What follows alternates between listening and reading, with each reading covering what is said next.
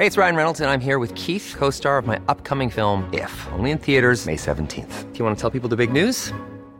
All right, I'll do it. Sign up now and you'll get unlimited for $15 a month in six months of Paramount Plus Essential Plan on us. Mintmobile.com slash switch. Upfront payment of $45 equivalent to $15 per month. Unlimited over 40 gigabytes per month. Face lower speeds. Videos at 480p. Active Mint customers by 531.24 get six months of Paramount Plus Essential Plan. Auto renews after six months. Offer ends May 31st, 2024. Separate Paramount Plus registration required. Terms and conditions apply if rated PG. El Heraldo Radio presenta Zona de Noticias con Manuel Zamacona. Zona de Noticias, el epicentro de la información.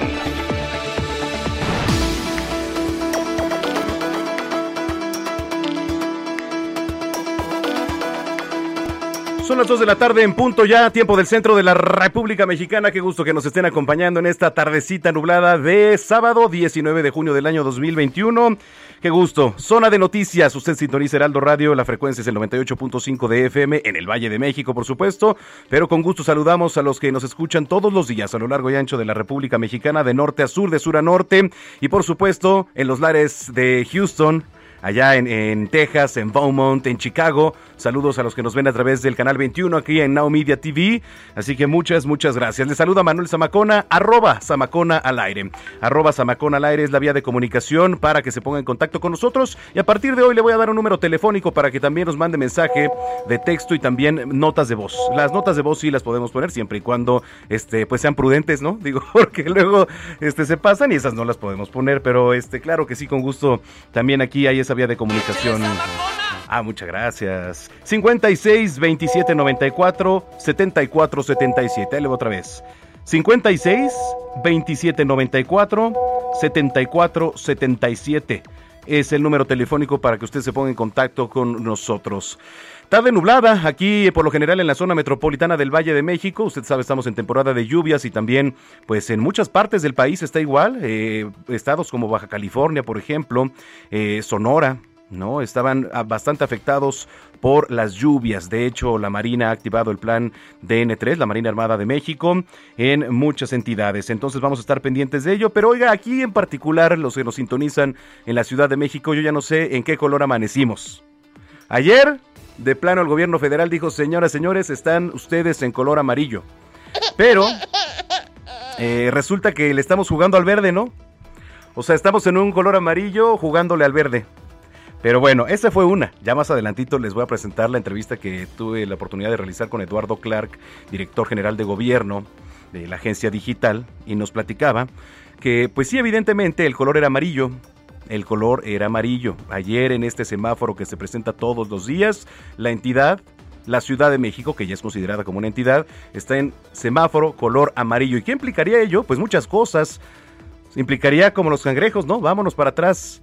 Pero no, no, no, no, aquí dijeron, señores, señores, todo igual, como si estuviéramos en verde, o sea, implica que la próxima semana eh, los lugares de esparcimiento, sobre todo los que están cerrados, operen prácticamente ya un 50%. ¿Será esto? ¿O será un trasfondo político? Porque a mí me resulta muy extraño que después de las elecciones se torne otra vez amarillo. Previo a las elecciones, previo a las elecciones estábamos en verde señoras y señores. Pero bueno, usted tendrá la mejor opinión, ¿no? Lo que sí es que ya la SEP suspendió las clases presenciales en la capital por completo. No era necesario regresar todavía de por sí. En fin, mucho, mucho programa por delante. Tenemos a la chef Paulina Abascal, a mi querida Pau, que por cierto me invitó a cocinar ahora en la semana en GastroLab. A mi querida Pau, ahorita vamos a platicar de ello. Eh, hoy, que es 19 de junio, los amantes de las olas también tienen su día. El tercer sábado de junio celebramos el Día Internacional del Surf. Este día, eh, pues ha sido iniciativa de la revista Surfing Magazine y de la Surfrider Foundation en el año 2004. Y no se trata solo de rendir homenaje a esta actividad recreativa o disciplina deportiva. El elemento central de celebración de este día tiene que ver con la conciencia acerca de la preservación y conservación de nuestros océanos. Pues así las cosas, y cuando son las 2 de la tarde ya con 4 minutos, vamos con lo más importante que se ha generado en las últimas horas.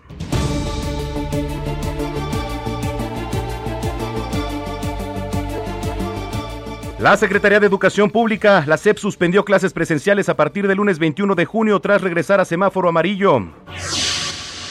Diego N., presunto culpable de atropellamiento de Fernanda Poli y Fernanda Cuadra, quienes están gravemente heridas, pasó su primer noche en el reclusorio Oriente mientras se espera la primera audiencia el día de hoy. Dolores, Dolores es la tormenta tropical que toca tierra en límites de Colima y Michoacán. La Conagua informó que las lluvias generadas por, eh, por esta podrían provocar deslaves, incremento en los niveles de ríos y arroyos, así como desbordamientos e inundaciones.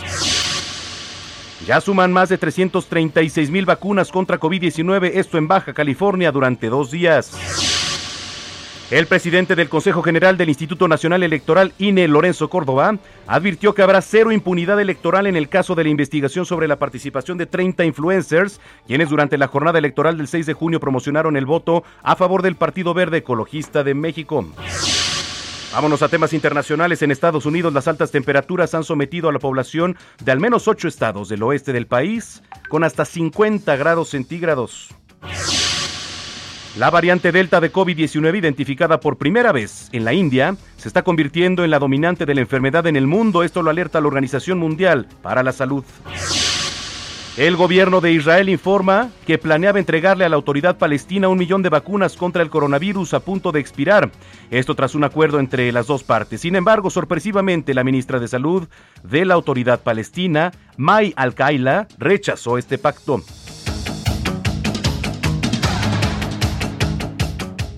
Heraldo Radio.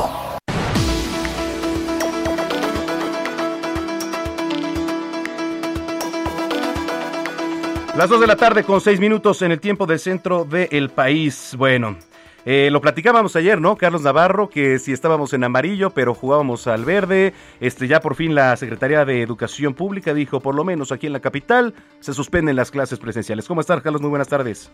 Buenas tardes, Manuel. Te saludo con gusto a ti al auditorio y como bien lo decías, las clases presenciales en la Ciudad de Mico fueron suspendidas tras el regreso al amarillo del semáforo epidemiológico. Hoy la Autoridad Educativa Federal en la Ciudad de Mico informó a las comunidades escolares sobre la suspensión de las actividades presenciales en las escuelas públicas y privadas de educación básica, normal y actualización del magisterio de la capital del país. Es por ello que a partir de este lunes las comunidades educativas eh, deberán cumplir con lo establecido en, en, un documento para poder realizar las siguientes actividades. En este caso son jornadas contra el rezago escolar, así como cuando se reporte algún caso, en caso de volver eh, reportarlos a las autoridades.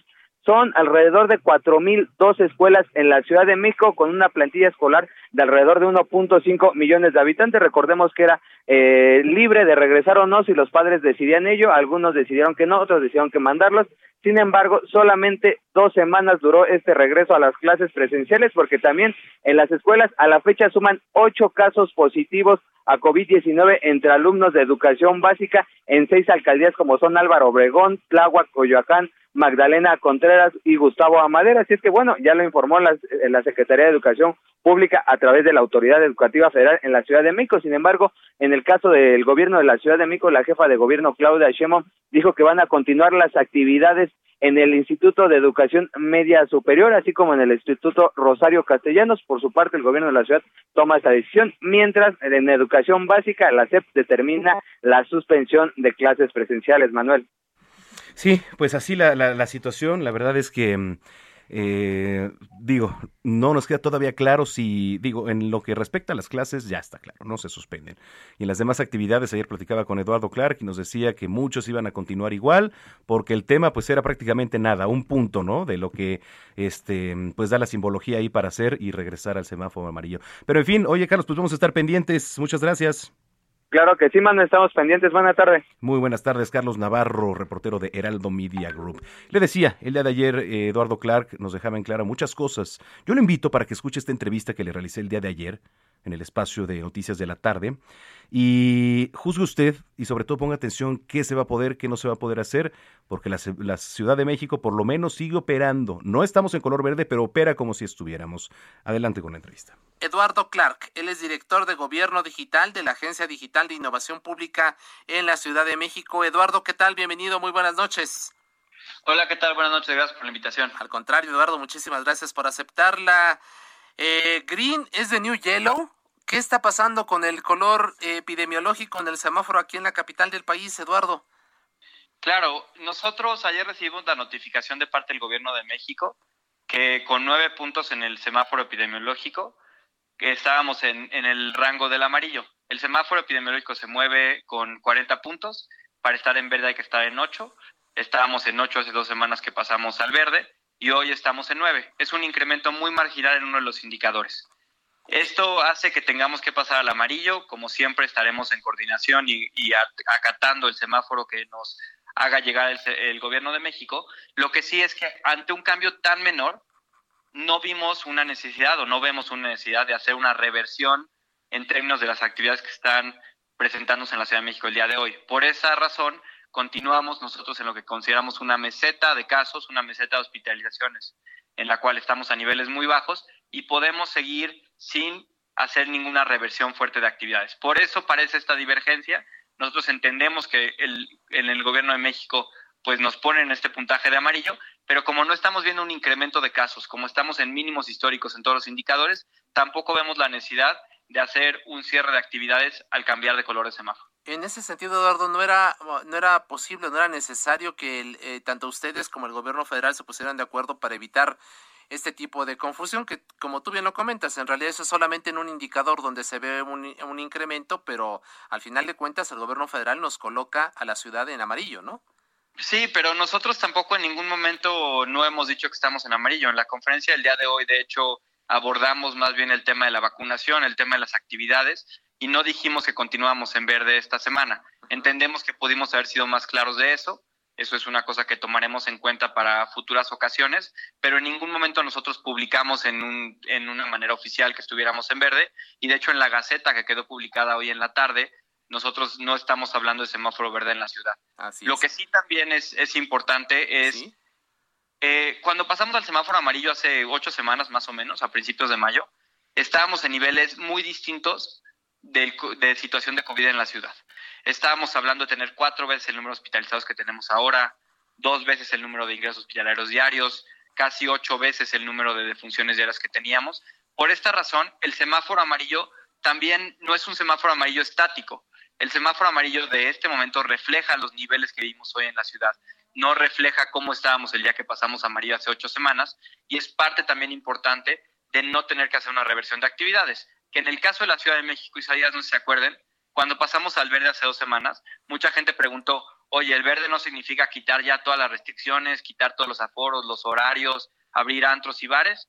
Podría haberlo hecho. Nosotros, sabiendo que estábamos en el límite, de hecho no hicimos una modificación mayor que incrementar los aforos y los horarios, para, si esto pasaba, que es lo que pasó ahora, pasar al amarillo, no tener que hacer una reversión drástica.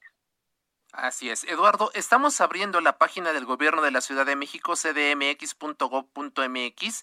y lo que nos aparece aquí es, en la Ciudad de México estamos en semáforo verde sin bajar la guardia. Sí, pero recuerden, todos los semáforos aplican a partir de los días lunes. Ok.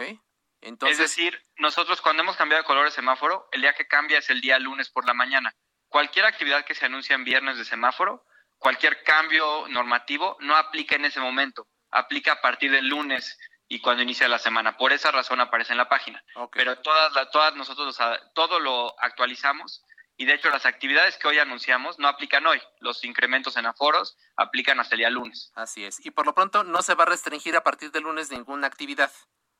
No, continuamos con, con lo mismo que hemos visto en la ciudad.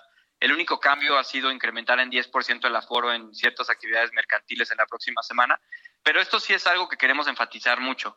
El semáforo verde o el amarillo, en ambos casos, sigue significando estar dentro de la pandemia. Por eso también, cuando estábamos en el semáforo verde, seguía habiendo restricciones y aunque nos hubiéramos quedado en el verde y continuáramos en el verde, estamos en un proceso paulatino de reapertura en el cual las restricciones no desaparecen de un día a otro, van creciendo o decreciendo de manera paulatina. Esta semana, al estar a niveles bajos y muy históricamente bajos de hospitalización, casos y defunciones, consideramos que podíamos transitar inclusive al pasar al amarillo en esta senda de reapertura gradual. Así es. Eduardo, ¿qué va a suceder con las clases presenciales en las escuelas? ¿Se cancelan?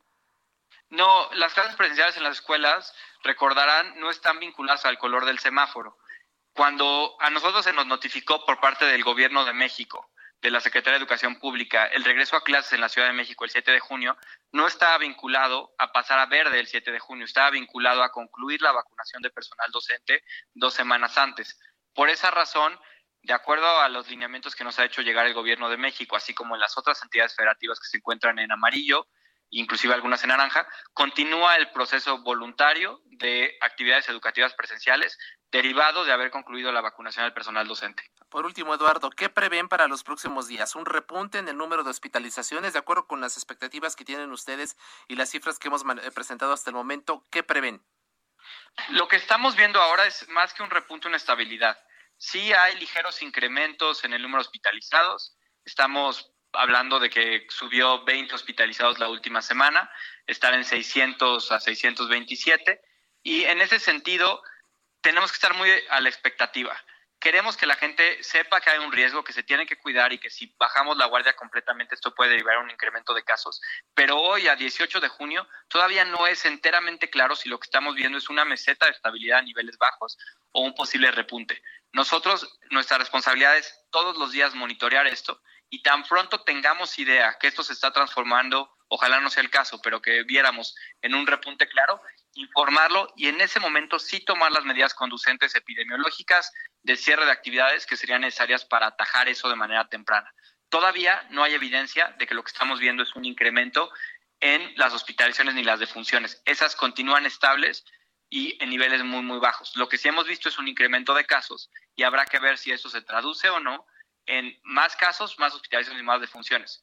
Con un porcentaje tan alto de la población vulnerable vacunada, es posible que este incremento de casos no se vea incrementando en la misma magnitud en esas defunciones y hospitalizaciones. Así es, ojalá así sea. Eduardo Clark, director de Gobierno Digital de la Agencia Digital de Innovación Pública en la Ciudad de México, muchas gracias por estar en contacto con nosotros. Muy buenas noches.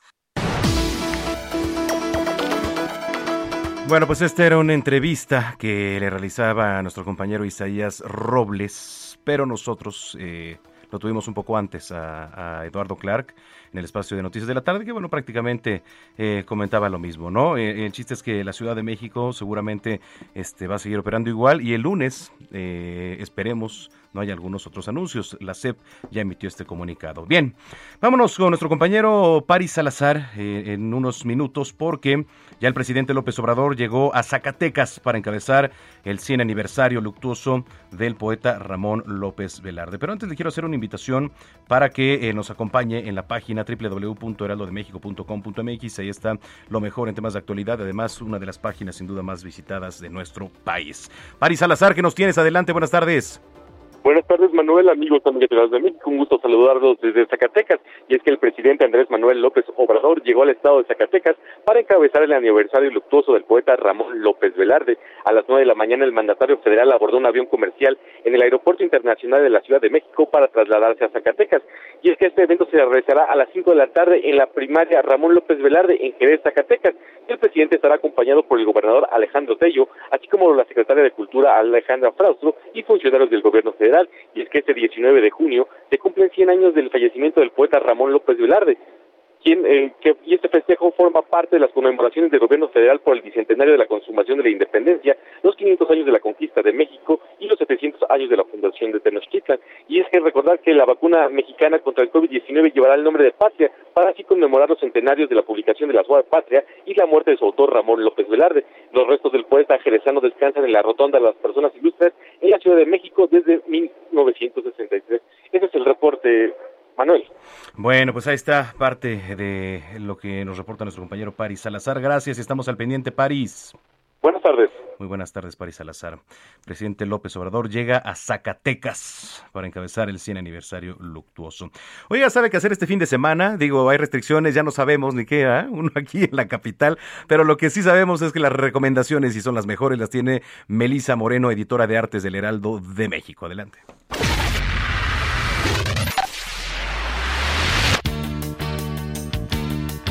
Bienvenidos a la Agenda Cultural del Heraldo de México. Yo soy Melissa Moreno, editora de artes, y esta es la selección de eventos para Zona de Noticias. El pianista y productor musical Chacho Gaitán ofrecerá un concierto en el que estará acompañado por la soprano María Catzarada y otros talentosos artistas este 12 de junio, a las 12 horas, dentro del Festival de Jazz de Polanco, que tendrá lugar en el Teatro Ángela Peralta de Ciudad de México.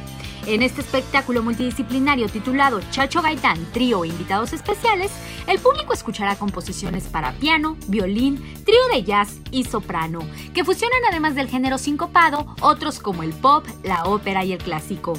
El Festival de Jazz de Polanco será uno de los primeros conciertos al aire libre en la capital mexicana y las entradas están disponibles en boletia.com.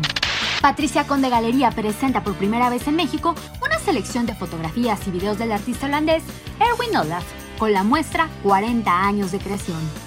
Para su primera colaboración con la galería, Olaf eligió junto a Patricia Conde una selección de obras destacando su pasión por la historia del arte y especialmente por el periodo de la Edad de Oro de la pintura holandesa. La referencia a la pintura clásica de los grandes maestros como Vermeer y Rembrandt ha encarnado sus composiciones fotográficas desde sus inicios. Erwin Olaf, 40 años de creación, estará en Patricia Conde Galería hasta el 17 de julio. A medio camino entre la crónica, la autobiografía y la narración, Aviones sobrevolando un monstruo es un libro sobre ciudades, experiencias vividas y la escritura y la literatura. El hilo conductor que cose estos textos es el viaje por ciudades que han sido relevantes en la vida del autor, Daniel Saldaña París. Así asistimos a su regreso a Ciudad de México, la ciudad monstruosa. Recorremos la Cuernavaca de hoy y la ya inexistente que dibujó Malcolm Lowry. Visitamos La Habana, donde los padres del escritor lo engendraron en un hotelucho. Descubrimos un Montreal de pasado turbio. Lo acompañamos en una estancia en una residencia para escritores en New Hampshire. Lo seguimos hasta un Madrid en el que organizó una fiesta con piñata de vísceras y otros excesos. O curioseamos por entre los libros de su biblioteca que le han acompañado en sus mudanzas. Aviones sobrevolando un monstruo de Daniel Saldaña París es editado por Anagrama. Esta fue la agenda cultural de esta semana. Yo soy Melisa Moreno y me encuentras en arroba melisototota. Nos escuchamos la próxima semana.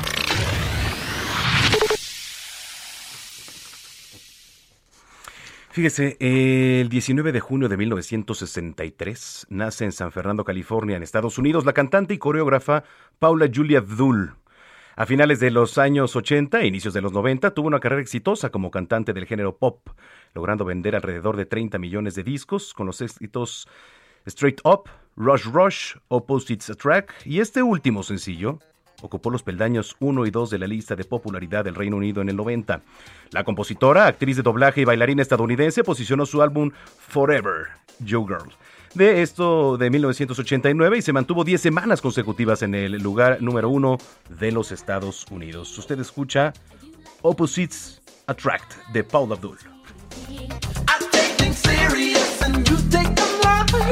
I go to bed early.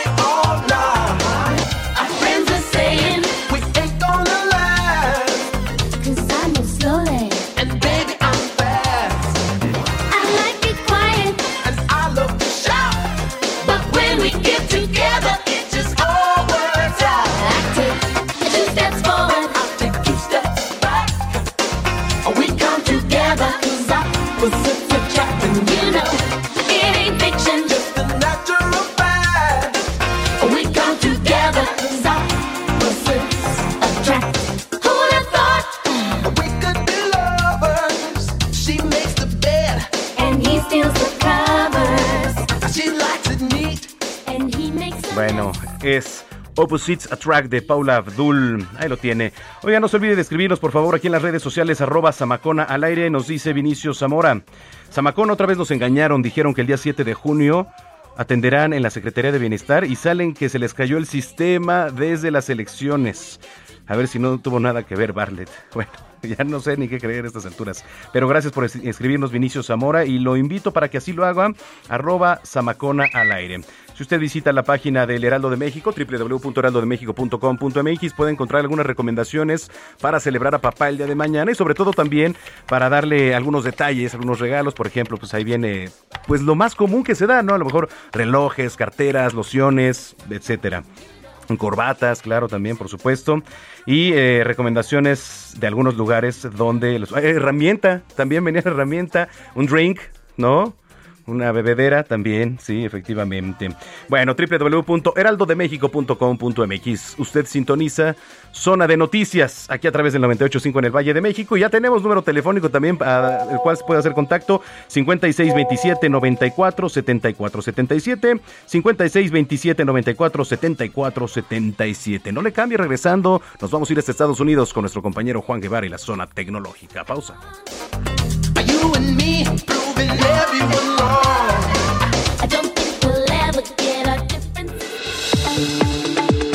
Vamos a una pausa y regresamos con Manuel Zamacona a Zona de Noticias por Heraldo Radio. Ya estamos de vuelta. Zona de Noticias con Manuel Zamacona. ¡Mariachi! ¡Arránquense con otra! Mejor arráncate a Soriana por todos los vinos y licores que pongo al 3x2, como tequila Don Julio 70 de 700 mililitros. Lleva 3 por 1698 y ahorra 849 pesos. Tú pides y Julio regalado manda. Solo en Soriana. A junio 21. Aplican restricciones. Evite el exceso.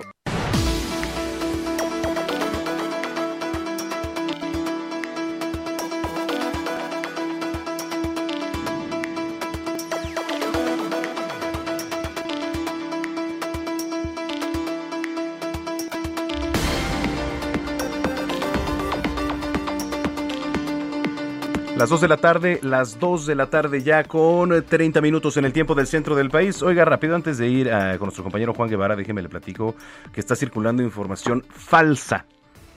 Está circulando información falsa eh, en torno a que hubo dos personas secuestradas o dos secuestros en la zona de Pedregal. Si usted tiene alguna información, si le ha llegado alguna cadena en Twitter, en el WhatsApp, en Facebook, no la comparta, por favor, porque es información falsa. Se lo pido nada más para que no abonemos a las fake news que tanto cáncer este la verdad nos hacen ¿eh? la verdad es que mucho daño nos hacen estas noticias falsas. Entonces yo le pediría de la manera más amable no comparta esta información. Le repito está circulando información de que hubo dos secuestros en la zona del Pedregal. Es información falsa. Bien pues ahora sí eh, vámonos hasta Estados Unidos con mi querido Juan Guevara. Ay, es un tema medio este complicado, ¿no? A ver. Escabroso, eh, por no decir escabroso, exactamente, por no decir otra cosa. A ver, ¿qué pasa con, con nuestras redes sociales una vez que fallecemos? ¿No? Mira, con el correo electrónico, en las redes, etcétera, mi querido Juan. Exacto, bueno, primero saludos desde el Now Media aquí en Houston, mi queridísimo Manuel Zamacona. Bueno, déjame decirte que hay tres, bueno, de hecho hay dos cosas que son ciertas para todos los las personas en el mundo. Por lo menos, y si no queremos exagerar, hay dos cosas que suceden en México y en Estados Unidos. Una, la primera certidumbre que todo el mundo puede tener es que se va a morir. Y la segunda es que va a pagar algún tipo de impuesto. Entonces, eh, en la primera, que es que te vas a morir, bueno, eh, hay que pensar así como se preparan los testamentos, así como se prepara uno para dejar las cosas en orden, también hay que dejar en orden la vida digital. Y la vida digital consta en este momento de tres factores fundamentales. Uno, las redes sociales y su acceso a ellas. Número dos, el correo electrónico personal. Y número tres, el correo electrónico de la empresa. ¿Sí? El, uh, el correo electrónico personal para aquellas personas que tengan Gmail, ¿sí?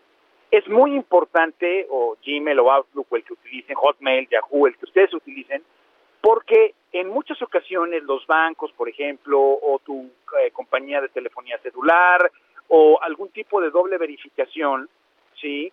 Eh, requiere el enviarte correos electrónicos para verificar una clave de acceso, una doble verificación, etcétera. Entonces, si por ejemplo eh, uno fallece, que quiero decirte por ejemplo que a mí me pasó con mi papá, mi papá falleció en el 2012 y una de las cosas que eh, teníamos organizado es acceso a su correo electrónico personal.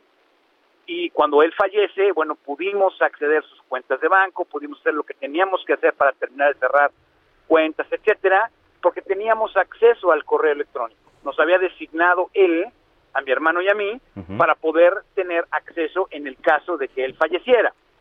Entonces esto es muy importante porque aunque parece menor, hay veces en que uno deja cosas inconclusas o eh, eh, cosas pendientes porque uno tiene los accesos necesarios para las eh, para las ah, para la, la documentación correspondiente de eso. Entonces, eh, ¿cómo se hace eso? Bueno, de- eh, dependiendo del correo electrónico ustedes tengan, si es Gmail, si es Outlook, si es Yahoo, lo que sea, es importante que le permitan acceso a alguna persona que ustedes le tengan confianza en el caso de su muerte. Eh, Gmail tiene una, una parte en donde eh, manda eh, unas ciertas cosas que se llaman verificación de vida, es decir, Gmail o Google sabe constantemente si estás accediendo al correo electrónico de manera regular, mide cuántas veces lo accedes y cuando de repente lo dejas de acceder por cualquier circunstancia, por un determinado tiempo, Google pregunta, ¿estás ahí, no? Y si no estás ahí, quiere decir que a lo mejor ya no estás en este plano, por decirlo de alguna manera, ¿no? Funcionalidades similares existen con otras, eh, con otros eh, correos electrónicos. Eh, sin embargo, bueno, eso es, eh, eso es número uno. Entonces hay que tener acceso a alguien que le tengan ustedes confianza para que en el caso de que no exista la prueba de vida por parte de su proveedor de correo electrónico, tenga acceso a una persona que le tenga confianza para que pueda acceder a su correo electrónico en el caso de que ustedes fallezcan o exista un accidente, alguna cosa.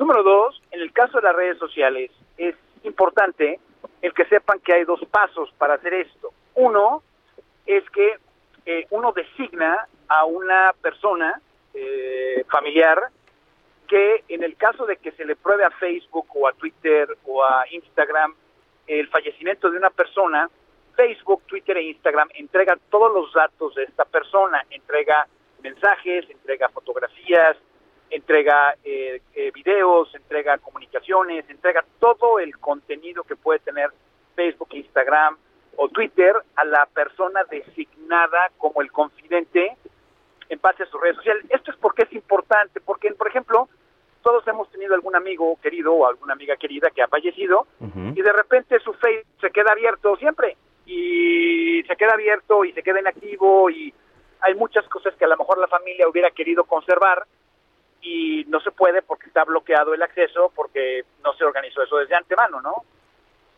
Eh, comunicaciones, por ejemplo, en WhatsApp también se pueden se puede designar a una persona en caso de que exista algún accidente o exista alguna ah, muerte, de manera que todo eso se tiene que dejar. Ahora, en el caso de Facebook, por ejemplo, hay dos alternativas. La primera es si eh, ustedes pueden convertir la página o el perfil de la persona en un memorial, en, un- en- en una especie como de recordatorio de la persona en donde la gente puede seguir publicando en su timeline, en su en su en su en su, en su perfil. Sin embargo, bueno, pues se dice, se se especifica que esto es una un Facebook que está este, recordando la vida de alguien. Eh, esto es esto es muy importante, fíjate, Samacona, porque porque la verdad de las cosas es que, por ejemplo, eh, en el caso mío, pues, yo tenía comunicaciones con mi papá. eh, él se quedó en México, yo me, me, había venido a Estados Unidos desde el 99. Bueno, pues teníamos comunicación y likes y fotografías que le gustaban y lo que sea. Y ese tipo de cosas, lamentablemente, yo sí las perdí porque no hice lo que te estoy diciendo. Entonces, me hubiera poder gustado re- a veces al revisar comunicaciones que yo tuve con mi papá eh, en ese sentido y el poder recordar los mensajes que te mandó o los videos que te mandó, cosas que te mandó, porque cuando Facebook cierra las cuentas, cuando están inactivas, pues se pierde toda esa información. Entonces, eso, eso creo que es importante. Y hay una cosa que a lo mejor puede parecer un poquito tétrico para algunos, a mí me parece que es extraordinario, es que ustedes pueden programar con servicios gratuitos correos electrónicos al futuro. ¿Sí? Si alguien tiene hijos o hijo- eh, hijas y me escuchan, ustedes pueden programar mensajes a sus hijos en el futuro cuando ustedes ya no estén, de manera que sea el cumpleaños o alguna circunstancia, o que hoy, dentro de 15 o 20 años, ustedes puedan mandarle un correo a su hijo y le diga, mira, hoy, eh, 19 de junio, estaba yo hablando con Manolo Zamacona y estábamos hablando precisamente de este tema, hija o hijo, ¿no? Entonces, te lo recomiendo realmente porque son cosas que hay que pensar, así como se piensa en cuentas de banco, se, se empieza en testimonios, se, se empieza en todos los documentos que uno tiene que tener para prepararse en cualquier momento de que uno sabe cuándo uno se puede sorprender. Es importante también tener eh, esto en mente en cuestiones de correo, correo electrónico y redes sociales. Importante lo que nos estás platicando, mi querido Juan Guevara. Oye, para más información, la gente que tiene dudas, ¿dónde te puede seguir para este despejarlas? Bueno, mira, me pueden seguir en todas las redes en Juan Guevara TV para que me manden sus preguntas y comentarios para irlos contestando en esta zona tecnológica dentro del programa Zona de Noticias con el único y el irrepetible Manolo Zamacona. Mi querido, muchas gracias. Saludos a todos los que nos ven allá en Estados Unidos, en, en Now Media TV. Gracias, te mando un abrazo, Juan. Un, un abrazo, pórtate mal, cuídate bien. Gracias, Juan Guevara, desde Estados Unidos. Las 2 de la tarde con 39 minutos. Heraldo Radio. Junio, junio es el mes del orgullo y por eso, pues hoy vamos a hablar de este libro, Un hombre en tacones, un hombre en tacones. Es la crónica de la afortunada transformación de un hombre gay. En la línea telefónica, Omar Ramos, ¿cómo estás, Omar? Manuel, muy buenas tardes. Muchísimas gracias por el espacio. Muy contento y agradecido por permitirme hablar de mi primer libro, Un hombre en tacones. Muchísimas gracias. Oye, a ver, platícanos. ¿De qué habla Un hombre en tacones? Un hombre en tacones es justamente el relato de un hombre gay cisgénero, que soy yo, y que me convierto en el pretexto para contarles una historia en tres bloques eh, que han sido fundamentales en mi vida. La identidad y la expresión de género, cómo nos estamos conociendo los hombres gays en la actualidad a través de las aplicaciones para conocer personas y la salud sexual a través de la PrEP o la profilaxis preexposición, el método de prevención más eficaz frente al VIH con un 99% de prevención aún sin el uso de condón. Estos son los temas básicos y fundamentales en un hombre en tacones y antes que todo es una investigación con más de 50 especialistas en medicina, psicología, sociología, psiquiatría, tecnología, para abordar todos estos temas y que la gente se lleve una narrativa, pero también se lleve un documento periodístico. Eso es muy importante. Eh, ¿Qué tanto crees que ahora en nuestro país haya avanzado este tema de, del respeto a, a, los géneros y a la comunidad LGBT? Creo que ha habido un avance, un avance ligero, pero lo ha existido. De hecho, ya tenemos cómo nombrar las violencias en las escuelas y ya le llamamos bullying y ya lo consideramos un problema social y por supuesto que, ha, que se ha ido avanzando en cuanto a, a, derechos. Recientemente dos estados más se sumaron a los estados en donde se puede llevar a cabo el matrimonio entre personas del mismo sexo, pero todavía hace falta mucho trabajo por hacer. Seguimos siendo el segundo país con más eh, asesinatos de personas trans, entonces hay trabajo por hacer, hay avances y creo que la información es determinante para que sigamos avanzando hacia el lado correcto y eh, hacia el respeto como sociedad, que creo es lo más importante. Sin duda. ¿Dónde podemos encontrar un hombre en tacones?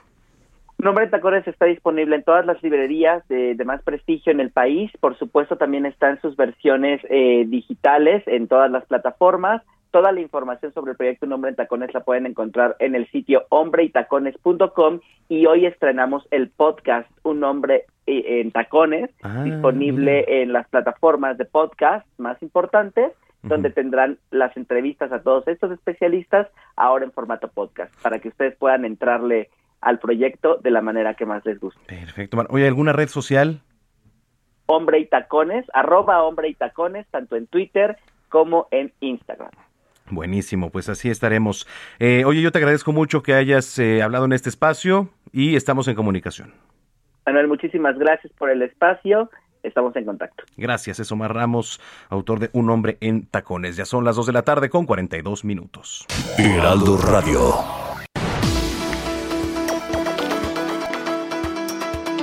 Ponga mucha atención porque hoy, 19 de junio del año 2021, nace un nuevo proyecto aquí en Heraldo Radio. Ringside. Ringside, que bueno, la verdad es que estamos eh, gozosos ya, estamos muy contentos de que se estrene Ringside, esta, pues transmisiones de box, además, este, ¿qué les puedo decir?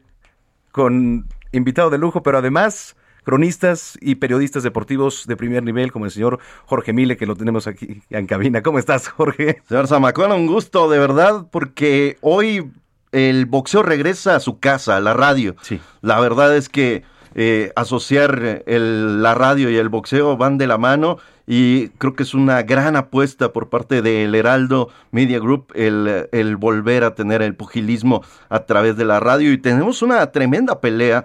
Hoy veremos en acción y ustedes la escucharán a través de los relatos de el gran sabio del boxeo Eduardo Camarena, de Alfredo Ruiz y de su servilleta Jorge Mile. Sí. Ahí vamos a estar, vamos a escuchar a, al gran Jaime Munguía, un chavo que ya fue campeón del mundo en peso super welter, ahora eh, ya tiene un par de peleas en peso mediano, está apuntado a ser una de las grandes figuras del boxeo nacional e internacional eh, tiene en la esquina nada más ni nada menos que al tetracampeón del mundo, Eric el Terrible Morales. Además, se encerraron un buen tiempo allá en el centro ceremonial Otomí, así que el tren de pelea que va a tener Jaime Munguía me parece que va a ahogar de todas, todas al polaco eh, Camil Semereta, un tipo que entró de emergencia porque antes estuvo Zuleki, otro polaco, pero se lastimó, se lesionó y entra Semereta con mucha hambre, ya enfrentó a Gennady Golovkin, él perdió contra Golovkin, entonces también es un gran parámetro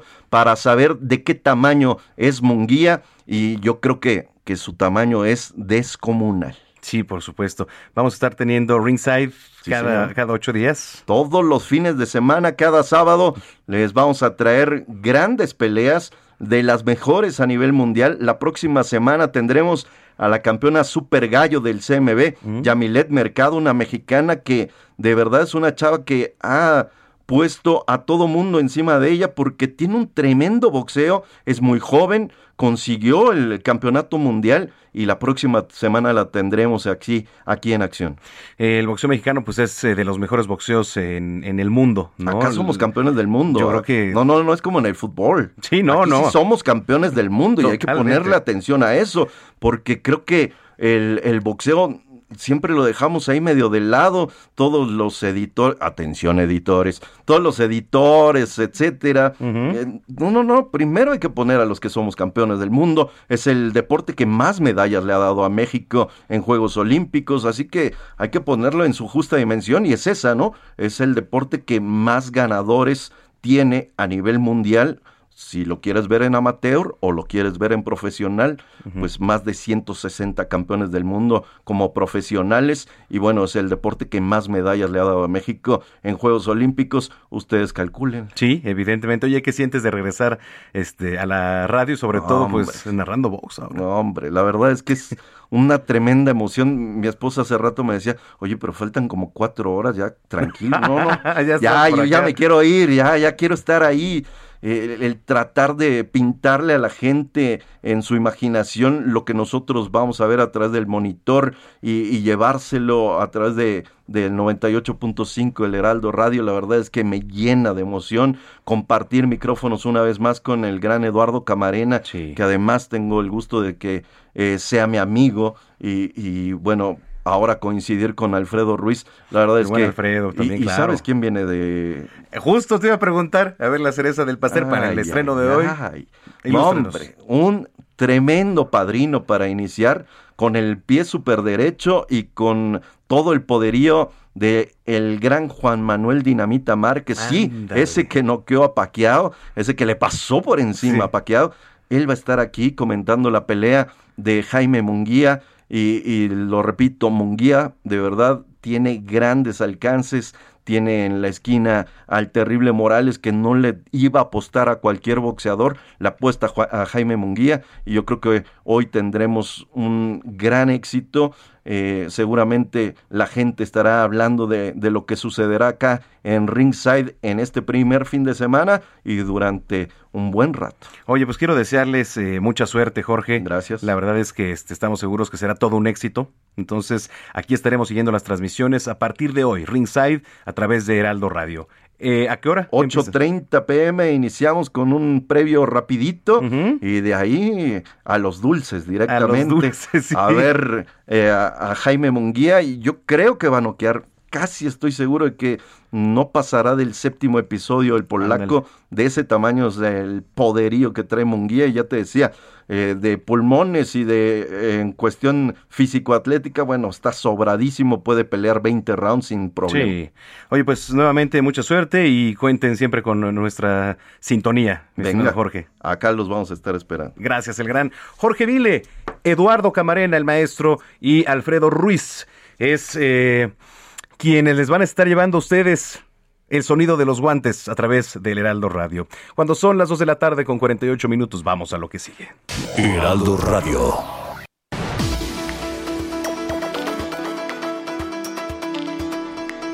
Mire, sobre esta noticia falsa que circula en chats, en mensajes, a través de una aplicación de mensajería instantánea, como lo es WhatsApp, respecto a que hoy en la mañana secuestraron a un empresario en la colonia Jardines del Pedregal y se difundieron fotos relacionadas con el supuesto secuestro, la Secretaría de Seguridad Ciudadana de la capital informa lo siguiente.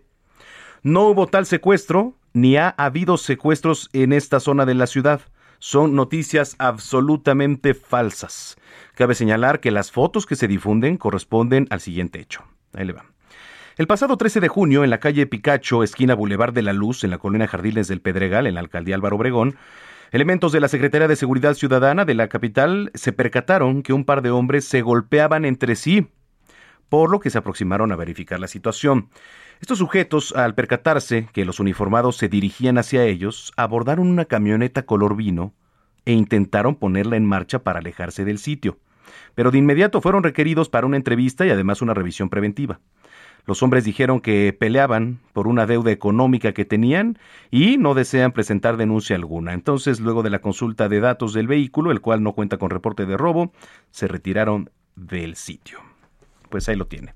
Ahí lo tiene entonces, pues únicamente para este estar en contexto y, no compartir las noticias falsas. Este es un comunicado ya oficial que emite la Secretaría de Seguridad Ciudadana. Pues ahí lo tiene. Eh, lo invito de nueva cuenta para que visite www.heraldodemexico.com.mx y antes de irnos a una pausa, le platicaba que hoy se celebra el Día Internacional del Surf, pero eh, pues como cada efeméride también aquí le leemos, mire, hay una muy interesante, hoy es Día Internacional para la Eliminación de la Violencia Sexual en los Conflictos. A ver, ahí le va. El Día Internacional de la Eliminación de la Violencia Sexual en los Conflictos se celebra el 19 de junio de cada año con el objetivo de sensibilizar y concientizar a la población mundial de la importancia de acabar con la violencia sexual durante los conflictos, honrar a sus víctimas y rendir tributo a todas las personas y organizaciones que luchan cada día para erradicar estos delitos. A ver, ¿qué es la violencia sexual? Para poner en contexto, bueno, pues se refiere al abuso o a la amenaza a la cual es sometida una persona con el fin de obligar a la práctica de algún tipo de conducta sexual que no es consensuada. Se considera la violencia sexual un tipo de acoso que arremete contra la integridad física y psicológica de las víctimas, obligándolas bajo la coacción a someter sus cuerpos y voluntad a las peores vejaciones y barbaries. Así que bueno, eh, hay teléfonos de denuncia el más fácil, 911. ¿eh? Ahí la van a atender, lo van a atender. Escríbanos arroba samacona al aire, arroba samacona al aire en las redes sociales. Sí, claro que sí, mi estimado Puma, vámonos al corte con una rolita. Eh, Taylor Swift, ahí le va. A ver, súbele, empieza a subir un poquito. El 19 de junio de 2006, la cantante estadounidense Taylor Swift lanzó su sencillo debut, Teen McGraw, como canción principal de su álbum homónimo. Esta producción discográfica ocupó el lugar número 40 en la lista de Billboard del Hot número 100. Usted escucha Tim McGraw y es Taylor Swift. Se fue la primera hora, regresando más en Zona de Noticias. The time we woke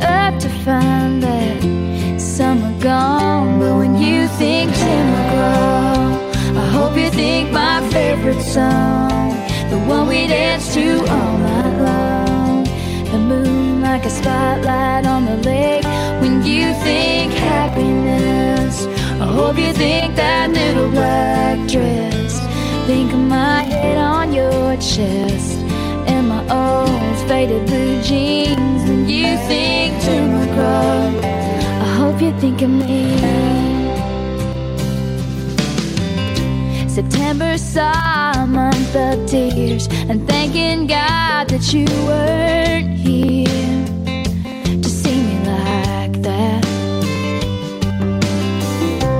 In a box beneath my bed is a letter that you never read three summers back.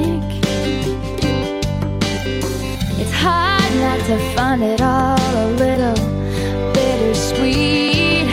And looking back on all of that, it's nice to believe when you think McGraw.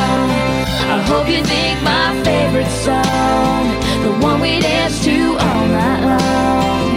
The moon like a spotlight on the lake when you think happiness. I hope you think that little black dress. Think of my head on your chest and my old faded blue jeans when you think Tim I hope you think of me.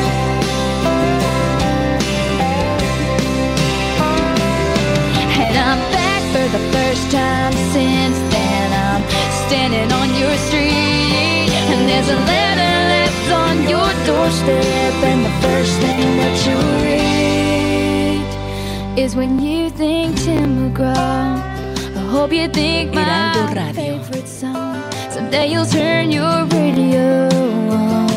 I hope it takes you back to that place when you think happiness. Hope you think that little black dress. Think of my head on your chest and my old faded blue jeans. When you think Tim McGraw, I hope you. Oh, think of me.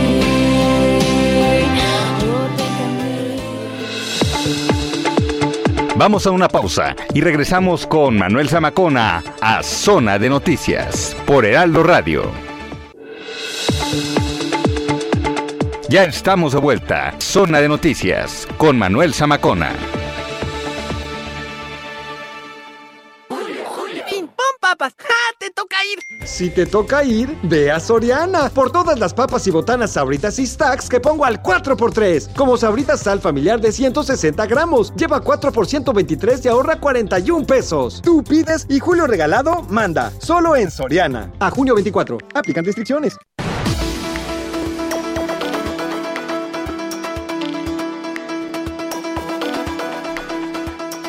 Son las 3 de la tarde en punto ya en el tiempo del centro del país. Gracias por continuar con nosotros aquí en Zona de Noticias en esta tarde nublada de sábado 19 de junio del año 2021.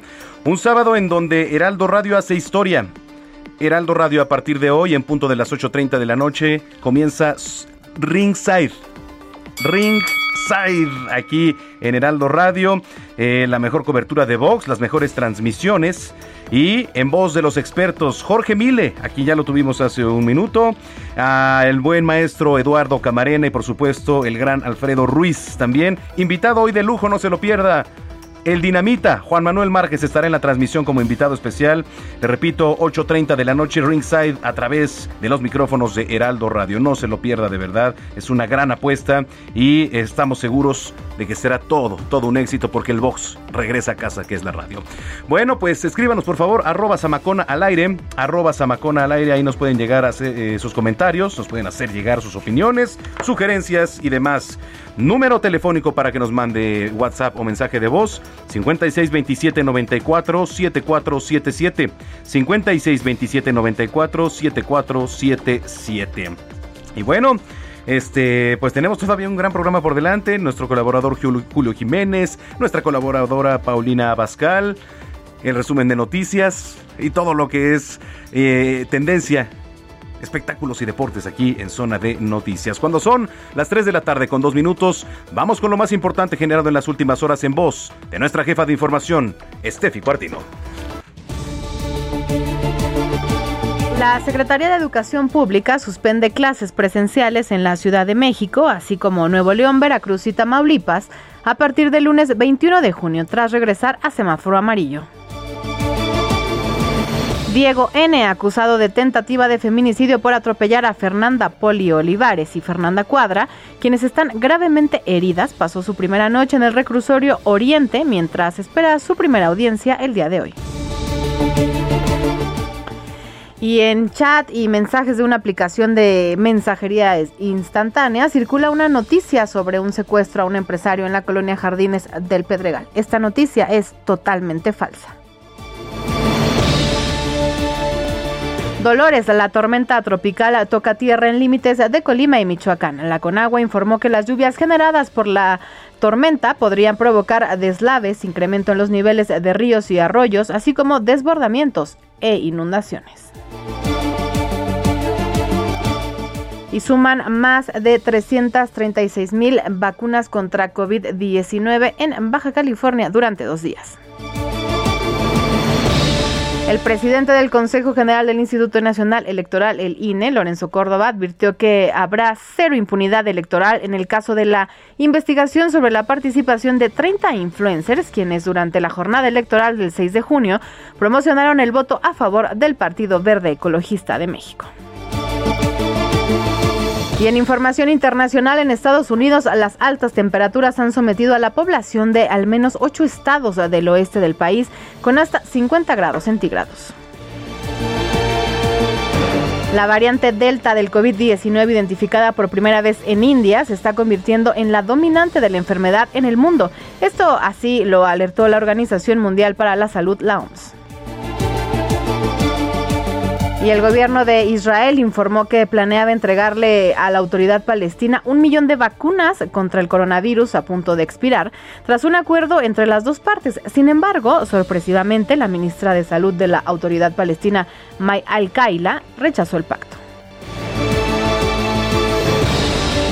Hasta aquí el resumen de noticias, Manuel. Muy buena tarde. Heraldo Radio.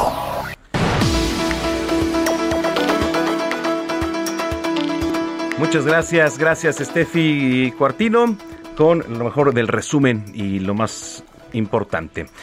Bueno, eh, a ver, vamos a ir con nuestro analista Julio Jiménez, es colaborador de este espacio, colaborador de cabecera, por supuesto, que nos trae un tema por demás interesante. ¿eh? Ponga mucha atención.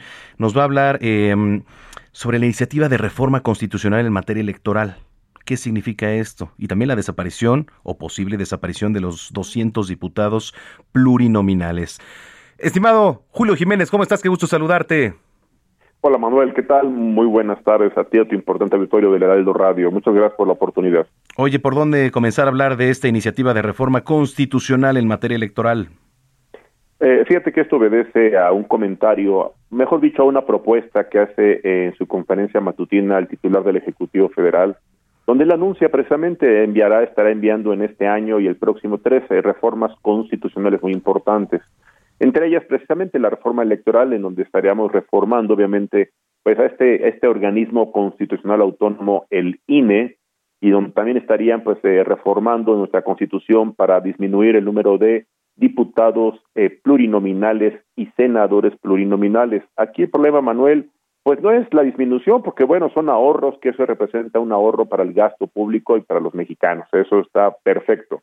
Donde está el problema aquí es que eh, el origen, la, la justificación de la existencia de estos representantes populares de origen plurinominal es eh, obedece a la posibilidad de participar con una representación legítima buscar los equilibrios democráticos en el Congreso de la Unión. Permíteme comentarte que en Cámara de Diputados pues tenemos 200 diputados plurinominales. Aquí el problema es que estos diputados plurinominales pues eh, han sido elegidos y ya se ha corrompido este proceso de elección porque sus propios partidos, los propios líderes nacionales de estos partidos hacen, preparan listas en donde, bueno, ellos proponen desde líderes sindicales, proponen líderes empresariales, famosos deportistas, artistas, cantantes. O sea, por eso ha llegado así como Carmelita Salinas, este, ¿no? correcto, que, echaba sus buenas jetitas, ¿no? Ahí en la, Cámara de Diputados.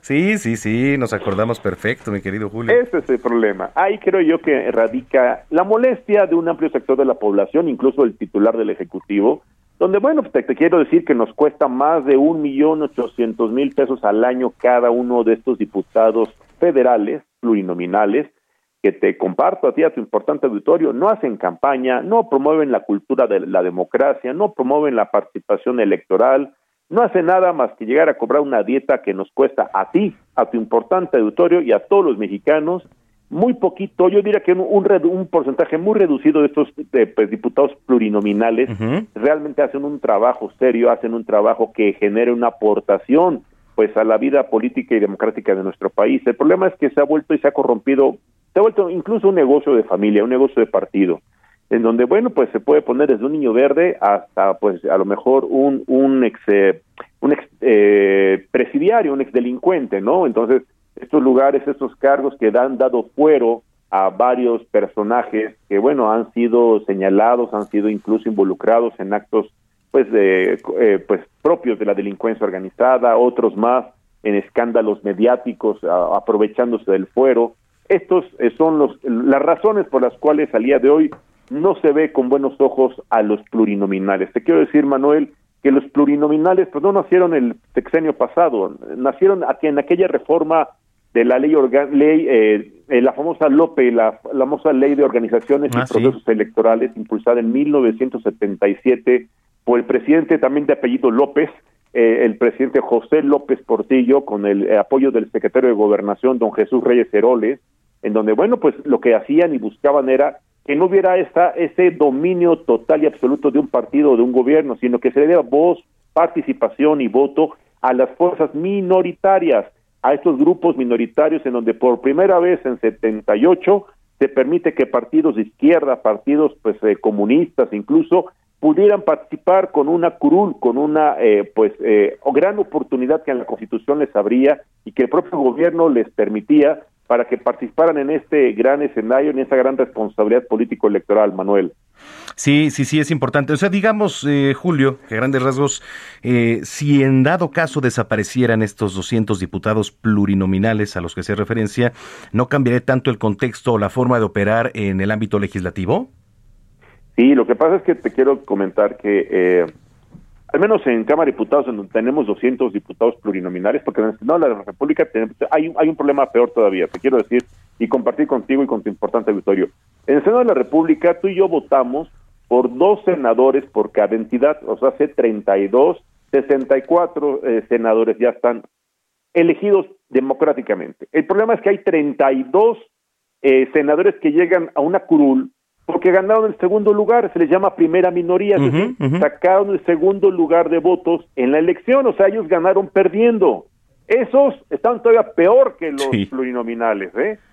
Y luego también tenemos 32 senadores plurinominales, o sea, si aquí le quitáramos a los 32 senadores de primera minoría y a los 32 plurinominales, eh, pues Manuel, tendríamos una reducción significativa presupuestalmente hablando. El trabajo legislativo, la verdad, no me va a dejar mentir este importante auditorio, el trabajo legislativo obedece más a líneas del gobierno o a líneas del líder de la bancada, que les da instrucción para ver qué iniciativa es la que se sacan de la congeladora o qué iniciativa es la que se manda a guardar o desaparecer en la misma congeladora.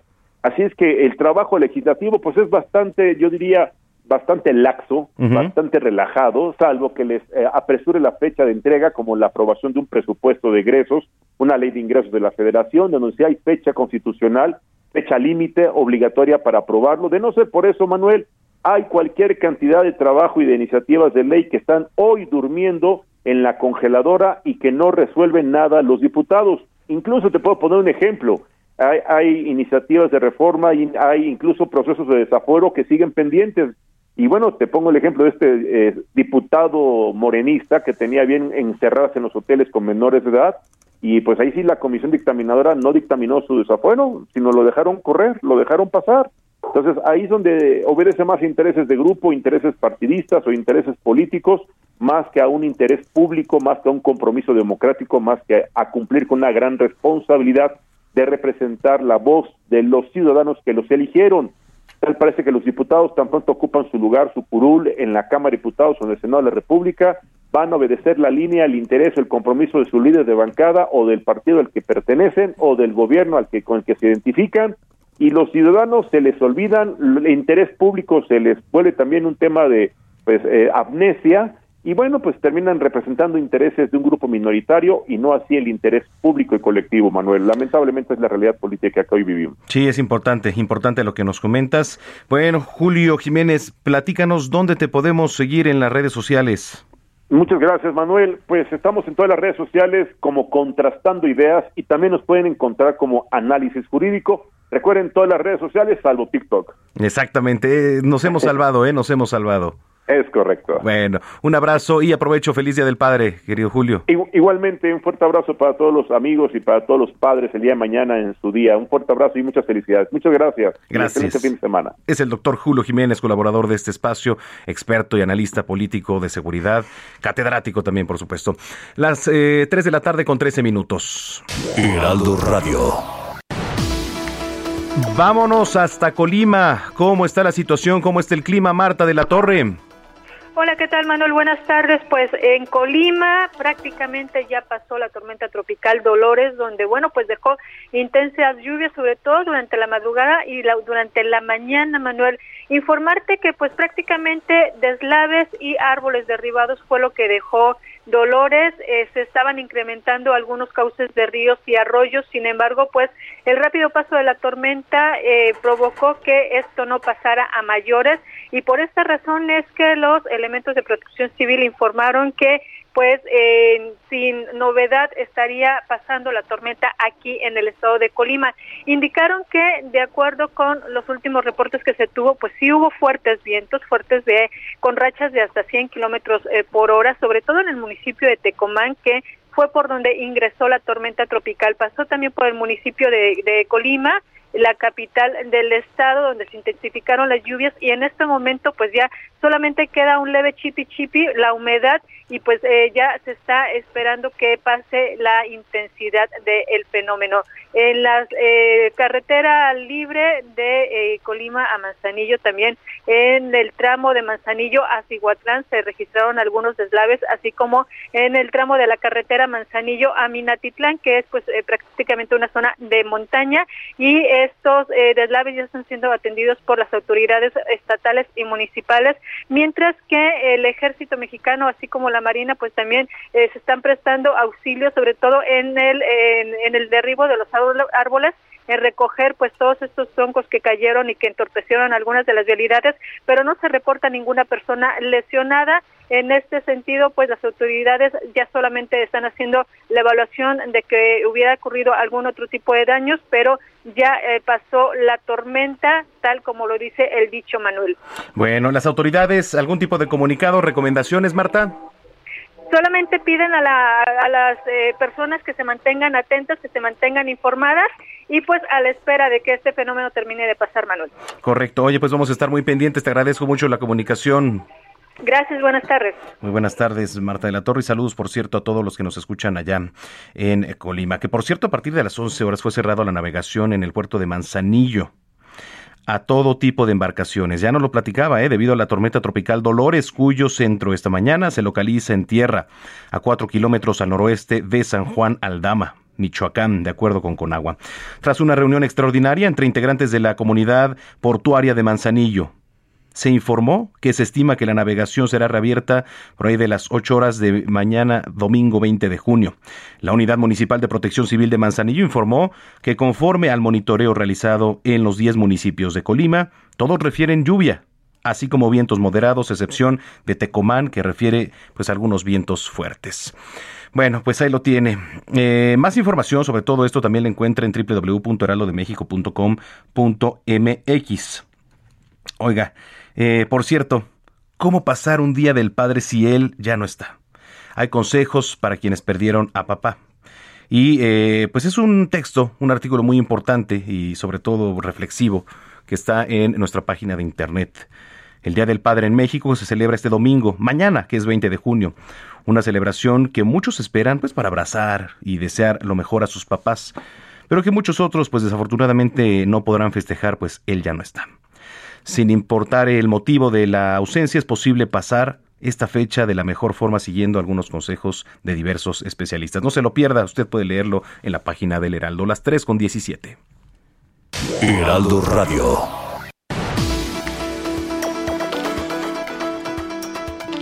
Ya está en la línea telefónica nuestra colaboradora, la chef Paulina Abascal. ¿Cómo estás, querida Pau?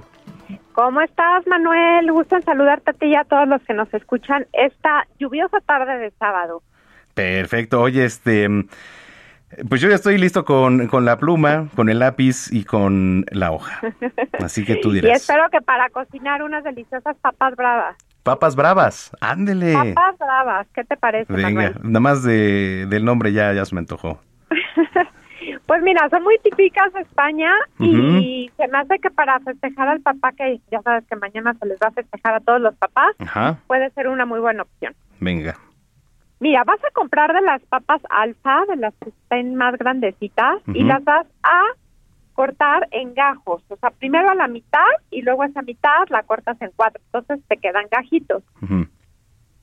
Y en un tazón vas a poner una muy buena cantidad de aceite de oliva. Y donde venden las especias del súper, vas a buscar una que se llama pimentón o páprica. Ok. Hay uno que es dulce y hay uno que es picante. Compra el picante, por eso se llaman papas bravas. Ok. Ahí le vas a poner, donde está tu aceite de oliva, mira, si vas a hacer a lo mejor unas cuatro a seis papas, yo le pondría una taza de aceite de oliva con tres cucharadas de pimentón, A ver. una cucharada de ajo picadito finamente, y le vas a poner también una buena cantidad de romero picado, Romero picado. Sal y pimienta como siempre para sazonar. Ok. Y entonces ahí tus papas así tal cual, en crudo, las vas a revolver muy bien en, esta- en este aceite ya preparado con todo lo que te mencioné. Échale también unas gotitas de jugo de limón y revuelves muy bien tus papas. Ahí las vas a dejar toda la mañana en el refrigerador y una horita antes de que se vayan a sentar a comer o a botanear. Vas a poner estas papas en una charola de horno con la cáscara para abajo y la parte de arriba, que es la, la parte de adentro de la papa, hacia arriba de, de la charola. A ver, eso, eso último no, nos lo puedes No te repetir. entendí muy bien. Mira, la papa no la vas a pelar, la vas a dejar con todo y la cáscara. Ah, ok. ¿Te acuerdas que te comentaba que la vas a, pel- a, a cortar como en gajos? Y entonces te va a quedar un pedacito de piel de la papa. Ujú. Esa parte de la piel tiene que estar tocando la charola para que no se queme y quede doradito y crujiente. Ah, perfecto. Ahora sí te quedó súper claro. Sí, sí. Ah, Buenísimo. Oye, ¿y qué tal estuvo tu postre, tu tarta de nuez? Bueno, te voy a decir algo. Este, quien lo disfrutó muchísimo y prácticamente se lo acabó fue mi mi papá y mi mamá. Qué bueno. Les compartí, yo soy una persona compartida y les compartí de ese gran postre que hicimos en la semana y ya fue. Ay, qué, qué alegría, porque siempre endulzarle la vida a la familia es Sí. un privilegio. Sí, y si lo dices por, por el traste, te prometo que ya lo traigo en la semana, ¿eh? Porque ya me, ya me pidieron el trastecito. Ay, no te No preocupes, Manuel, eso es cosa de Ana Luisa. Yo Ah, ya sabes bien. que me dedico a cocinar y endulzarle la vida a la gente. Pero Ya en esta ocasión estamos terminando la receta de las papas. Sí, a ver. Las vas a dejar una hora ahí en el horno a 180 grados. Y al salir, las vas a acomodar en un plato. Y en España, bueno, las papas bravas, eh, si les ponen un huevo estrellado por encima, les llaman huevos rotos y también son una verdadera delicia. Así es que ya si se animan a hacer todo completo, pues ya solamente hacen unos huevitos estrellados y se los ponen por encima a las papas y a disfrutar. Eh, a ver, ahí te va, ¿eh? A ver si, a ver qué tal me quedó. Vamos a comprar estas famosas papas alfa. Las vamos a cortar en gajos, ya saben, estos gajos. Y este, las vamos a poner en un tazón con aceite de oliva. Vamos a buscar en el súper este pimentón, pero que sea picante, porque pues por eso se llaman papas bravas. Exactamente. Ah, Este, también vamos a poner un poco de ajo, romero picado, sal y pimienta para darle el toque. Vamos a revolver todo. Por supuesto, las papas ahí en este aceite, en esta mezcla. Y eh, el toquecito del jugo de limón, hay que dejarlas toda la mañana en el refri. Y pues, aproximadamente una hora antes las vamos a poner en una charola de horno, ¿no? Con todo y cáscara, apenas la pielecita ahí tiene que tocar. Y ya después, pues el toque final las acomodamos en un plato y unos huevitos estrellados hasta arriba. ¿Qué tal? Exactamente. y ya si le ponen los huevitos estrellados, se le llamarán huevos rotos. Si las dejan así como con recién saliditas del horno sin el huevo, pues son las papas bravas. Ah, me parece perfecto. Y las pueden acompañar con una mayonesa de chipotle, esa ya la venden hecha en el Sí, súper, así sí, que sí, no van y a es muy tener rica. problema. Es, muy rica. Es muy rica. Oye, y una cervecita, ¿no? Y una cervecita. Bueno, a mí no me gusta mucho la cerveza, yo prefiero el vino tinto, pero para todos los papás, Ajá. pues seguramente sí les va a gustar la cerveza y lo pueden acompañar, por supuesto, rodeados de su familia. Y viendo el béisbol. Punto. Eso. Eso. Muy bien. Oye, querida Pau, ¿dónde te seguimos en las redes sociales? Pues ya saben, siempre me van a poder ver en todas las plataformas del Heraldo Media Group y recuerden que me van a encontrar con esta y muchas recetas más en TikTok, Instagram y Facebook, eh, Paulina Bascal con la palomita azul de la verificación. Te mando un gran abrazo, como siempre, y gracias. Igualmente, Manuel, bonito fin de semana para todos. Gracias, es Paulina Abascal aquí en Zona de Noticias, las 15 con 23. Nos vamos con una rolita al corte, ¿cómo ves, mi querido Puma? ¿No? A ver, la última. Amy Winehouse, Back to Back. El 19 de junio de 2011, la cantante británica Amy Winehouse fue abuchada en un concierto en Belgrado, debido a que la compositora apareciera en mal estado a causa del alcohol. Sin embargo, y a pesar de haber sido víctima de burlas, continuó con el concierto siendo el primero de 12 de una gira por Europa. Back to Back de Amy Winehouse.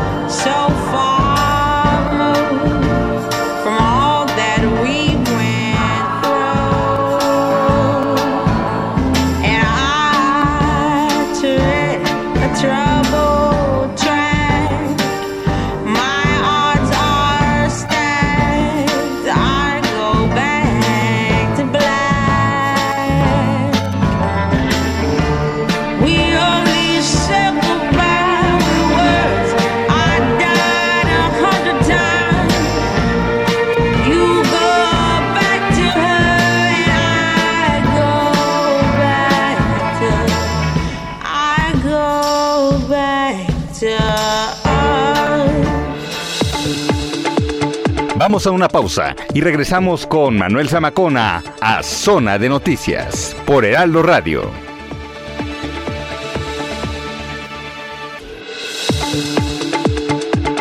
Ya estamos de vuelta. Zona de Noticias con Manuel Zamacona. Amor, ¿no has visto mis pantalones? No los encuentro. Encuéntralos en Soriana, con toda la ropa exterior, interior y calzado para caballeros que pongo al 30% de descuento. Sí, al 30% de descuento. En tienda o en línea, tú pides y Julio Regalado manda. Solo en Soriana. A junio 25. Aplican restricciones.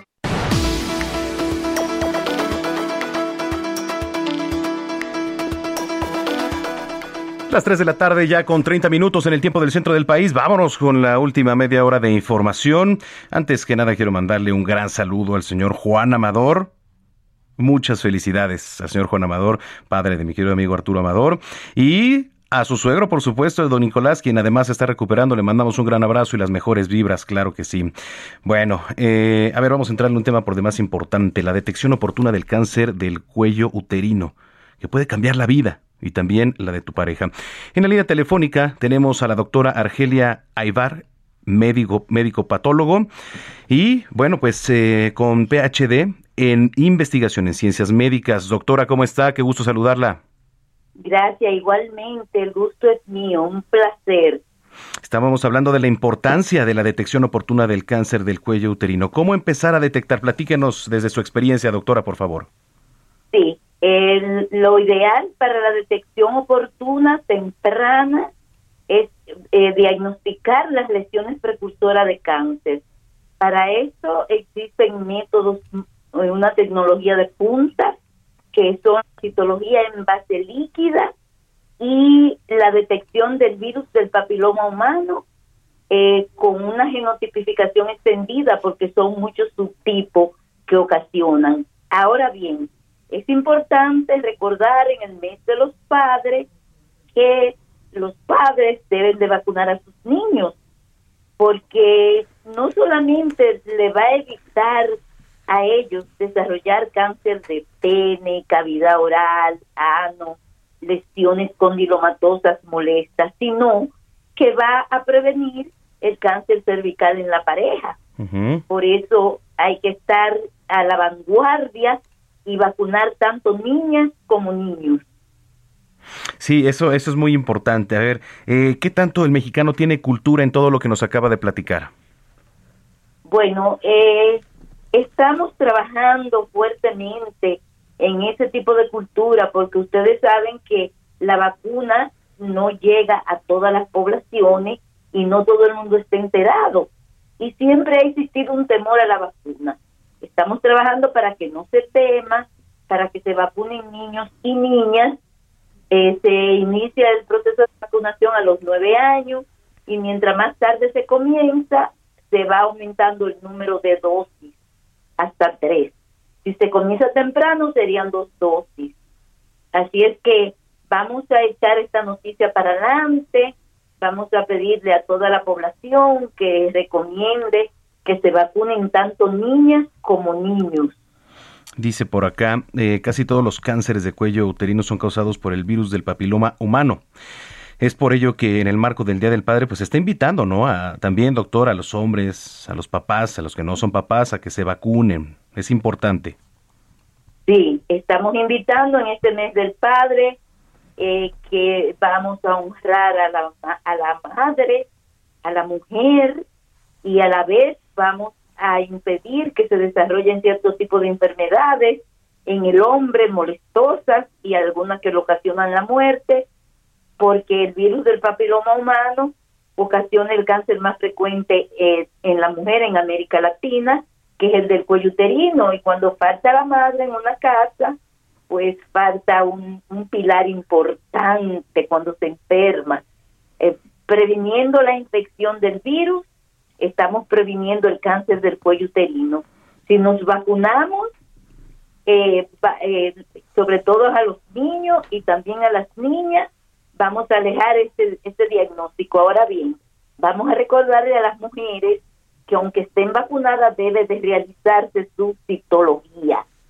su papá Nicolau, sobre todo citología en base líquida, porque hay muchos subtipos y la vacuna que más se utiliza en México es la tetravalente, que solamente está dirigida para los dos tipos más frecuentes de virus del papiloma humano, que son el 16 y el 18. Eh, los otros quedan sin cubrir y por ende la mujer tiene que seguir haciéndose su citología y su prueba de BPH.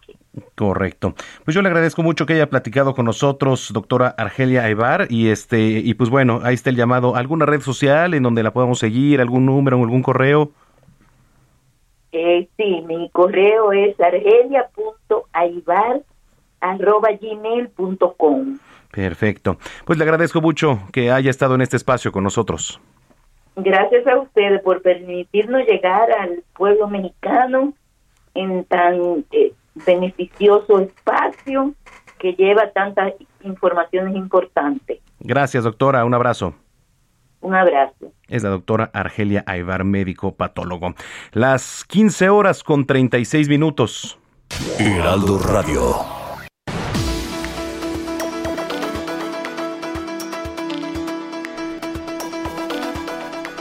Oiga, la tormenta tropical Dolores eh, provoca lluvias intensas y rachas fuertes de viento en Jalisco y se prevé que se intensifique su fuerza durante la tarde-noche de mañana domingo 20 de junio. Eh, ante este panorama se instaló ya la sesión permanente del Comité Estatal de Emergencias. De acuerdo con las previsiones meteorológicas, en la zona costera los vientos sostenidos pudieran alcanzar 90 a 110 kilómetros por hora, así como un intercambio en el oleaje de las playas de 2 a 4 metros de altura. Este sábado hay fuertes lluvias ¿eh? en las zonas de las costas sur y norte, las sierras Amula Occidental y la zona metropolitana de Guadalajara. Este viernes sesionó de manera virtual el Comité Estatal de Emergencias encabezado por el secretario general de Gobierno Enrique Ibarra Pedrosa, y otros directivos, por supuesto, y esta reunión se llevó a cabo con la finalidad de establecer medidas de prevención para la población tras la intensificación de la depresión 4E a tormenta tropical con el nombre de Dolores. Vámonos, las 3 con 37. Heraldo Radio. ¿Usted sabe qué hace la Fundación Vite? Eh, bueno, ¿de qué se trata? ¿De reconstrucción del tejido social? Vamos a platicar con Carlos Cadena, director de Fundación Vinte. ¿Cómo estás, Carlos? Hola, Manuel, ¿cómo te va? Un saludo a tu auditorio. Muchísimas gracias. Oye, a ver, platícanos un poquito ahorita que, poníamos en contexto de qué trata, qué es lo que hace Fundación Vinte. Fíjate que comentarte que la Fundación Vinte tiene como objetivo pues reconstruir y promover el tejido social. Nosotros en la Fundación creemos que la actividad o la acción en conjunto de la ciudadanía es la solución a las grandes problemáticas de la sociedad. Y bueno, pues entre la pandemia y entre pues la modernidad, muchas muchos problemas que enfrenta actualmente la sociedad, pues el tejido social se ha ido de alguna manera desentrando. La, la, la Fundación Vinto hace con Híjole, Carlos, eh, te escuchamos un poquito mal, no sé si te pudieras mover un poquito de donde estás para tener mejor comunicación. A ver. A ver, ahí, a ver, te escuchamos. Adelante, perdón. Ok, entonces te decía que la Fundación Vinto se dedica a promover el tejido social a través Mire, vamos a hacer contacto ahorita en unos minutos otra vez con Carlos Cadena. Estábamos teniendo un poquito de problemas ahí con la comunicación. Le platico rápidamente. En 18 horas, autoridades de salud de Baja California han aplicado más de 336 mil vacunas contra COVID-19. Esto lo informa el titular Alonso Oscar Pérez expuso, expuso perdón, que en el segundo día de la mega jornada fueron más de 126 mil vacunas que fueron aplicadas en personas de 18 años en adelante en Baja California. De acuerdo al corte, de acuerdo al corte de las 9 de la noche del día de ayer, la jornada de inmunización continuó el viernes por la noche con módulos habilitados en Mexicali, de 8 de la noche a 1 de la mañana. Así que bueno, eh, por cierto, eh, lograr la meta de aplicar un lapso de 10 días un total de 1.350.000 dosis de la marca Johnson Johnson. Esto, le repito, en Baja California. Carlos Cadena, retomamos la comunicación contigo. Nos estabas explicando un poquito acerca de lo que hace la Fundación en cuanto al tejido social. Sí, fíjate Manuel que la Fundación 20 tiene como objetivo promover el tejido social a través de la recuperación del espacio público. Eh, como antecedente, la inmobiliaria 20, que es una empresa mexicana que se dedica a desarrollar comunidades en seis estados del país, eh, siempre lo ha hecho con una visión, te diría, muy social, muy de promover, pues, eh, por decirlo de alguna manera, la, la, la vida de barrio, la vida en comunidad, donde todos recuperemos esa identidad, esa pertenencia de conocer a nuestro vecino y demás. Y nosotros promovemos el tejido social porque creemos que es la gran solución a muchos problemas de la sociedad, a la violencia, a la depresión, este, a la falta de ocupación, a la falta de sensibilidad en muchos campos. Y entonces la fundación hace hace esto justamente.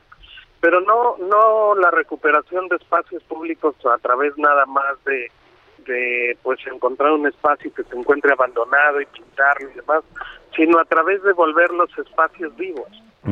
Los efectivamente los recuperamos, los rehabilitamos, pero nos quedamos ahí en la comunidad, por ejemplo, promoviendo una liga de fútbol, promoviendo una liga de básquetbol, promoviendo un club de lectura o un club de ajedrez para para toda la familia, de manera que fomentemos pues salir al espacio público, ocupar el espacio público, porque creemos, porque creemos que pues cuando una ciudadanía toma el espacio público, se vuelve un agente de cambio muy importante. Sí, por supuesto. Esa es, ese es el objeto de la fundación y, bueno, a eso nos dedicamos a promover. Oye, Carlos, hasta el momento estaba leyendo, Fundación 20 ha trabajado pues ahí en muchos proyectos, ¿no? Por ejemplo, en el Estado de México, en Hidalgo, en Puebla, Querétaro, Quintana Roo. Así es, hemos hecho pues colaboraciones con municipios, con otras fundaciones, con el fin de promover este pues esa ocupación del espacio, recuperar espacios, hacer eh, colaboraciones con otras fundaciones que no necesariamente se ocupan del espacio público, pero que sí tienen un impacto muy positivo en, sus comunidades y en la sociedad. Eh, hay gente que se pregunta, oye, ¿cómo colaboro yo con la Fundación 20? Sería colaborar con la Fundación 20 es solo salir a un parque, solo salir a jugar, solo salir a pasear con los amigos, solo salir a pasear a tu, a tu mascota, hacer una carne asada. Esa es una manera de participar, porque al ocupar el espacio y al invitar amigos, creemos que de forma indirecta se gestan muchas cosas positivas en la sociedad, en la familia y en las personas.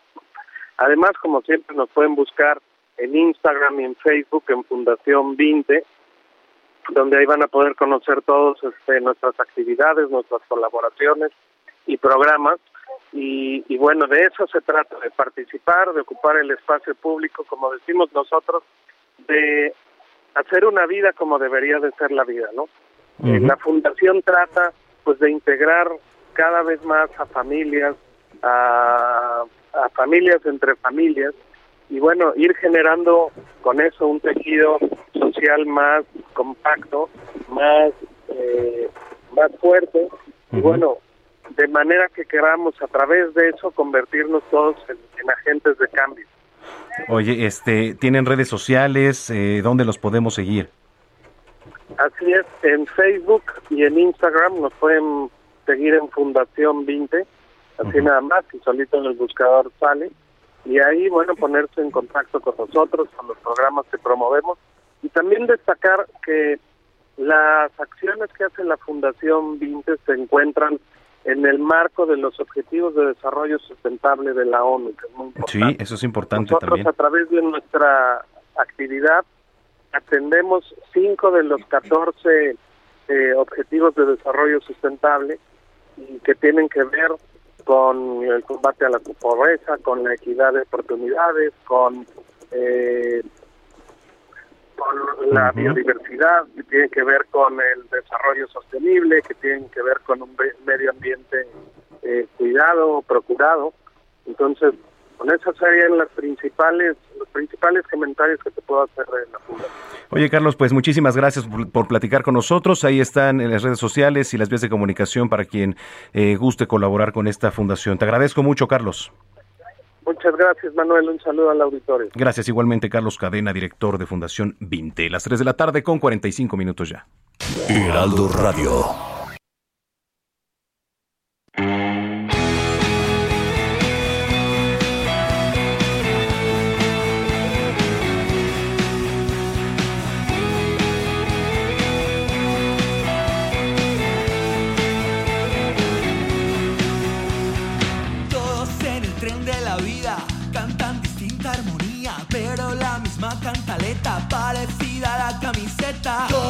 Piden algo concreto, todos quieren algo distinto, que en el fondo siempre es lo mismo, ser felices en su agujero.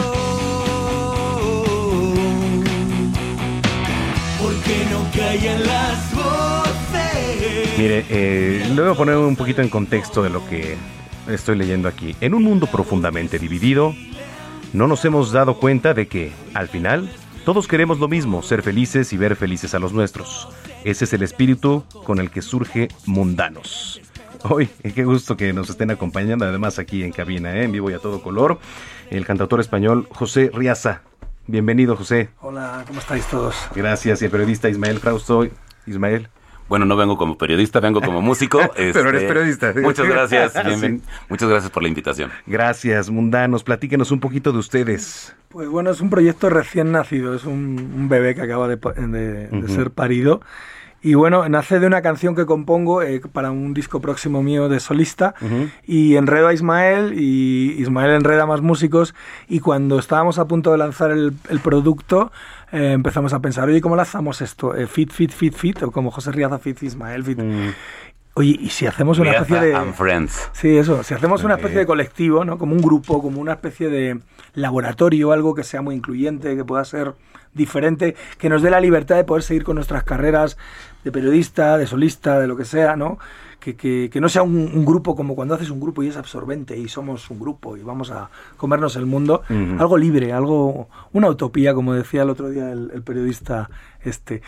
En fin, y bueno, y así surgió y nos hemos dejado llevar, todo facilito, todo fluyendo y muy contentos. Oye, a ver, este, son varios, ¿no? Aquí, pero ¿por qué nació esto? Digo, se juntaron, evidentemente ya me queda claro, aparte de lo que nos ponía en contexto José, pero entonces, este, son independientes. Todos tenemos una, todos queremos lo mismo, ¿no? queremos. Este, todos tenemos una carrera paralela o varias carreras paralelas, ¿no? Ajá. Digo, en el caso del periodismo, tú sabes que andamos en 20 cosas al mismo tiempo. Pero además yo soy músico y he tenido muchas bandas y Riaza ha tenido muchas bandas y Julieta ha tenido muchas bandas y Ray ha tenido muchas bandas. Y en todas las bandas, no solo en las nuestras, sino en la mayoría, hay una constante, eh, que es esta casi casi contrato de exclusividad que, que firmas con tus compañeros, que no firmas, ¿no? Pero que se da por entendido. Entonces, en el cual perteneces eh, eh, en obligaciones y responsabilidades a esta agrupación. Lo que sucede con esto es que los proyectos musicales, no solo en México, sino en el mundo, si no están cimentados en una base económica, que es la parte más, o sea, los músicos también comemos, claro. y que si, si no están cimentados en ello, terminan por desintegrarse, ¿no? Si no llega lo que muchos llaman éxito, este terminan por deshacerse, porque los músicos se desesperan, porque los músicos tienen que alimentar a sus familias, etcétera. Entonces de repente se empiezan a crear situaciones bien complejas, bien tensas, bien difíciles de no aguántate, somos hermanos, el proyecto va y vamos a triunfar y y no, no, aguántate. Es que me está invitando Belinda a tocar con ella y es una gira y no. No, no, no, no, no te vayas, hermano. punto. Pero cuando, pero esa hermandad desaparece cuando de repente los líderes de esos proyectos deciden tomar, des- toman decisiones que no necesariamente son las mejores. Entonces, con todas estas historias a cuestas de, de, de José Riaza, de un servidor, de Julieta Soto, de Ray Growl, este, cuando, cuando José me dice, aquí tengo una canción, digo, "Por- para, me, me parece que tu guitarra le podría quedar bien. Empiezo a grabarla y le digo, bueno, pero le falta un bajo más ponchado. Le hablo a Ray. Oye, Ray, ¿te gustaría? Sí, va. Y, pero ¿sabes que Le hace falta una batería más. Vamos a grabar otra batería. Y entonces se fue creciendo una canción de, de la computadora de Riaza al estudio. Y después, oye, hace falta una voz femenina. Háblale a Julieta. Entonces, al final teníamos una canción y no teníamos banda, no teníamos cómo presentarla.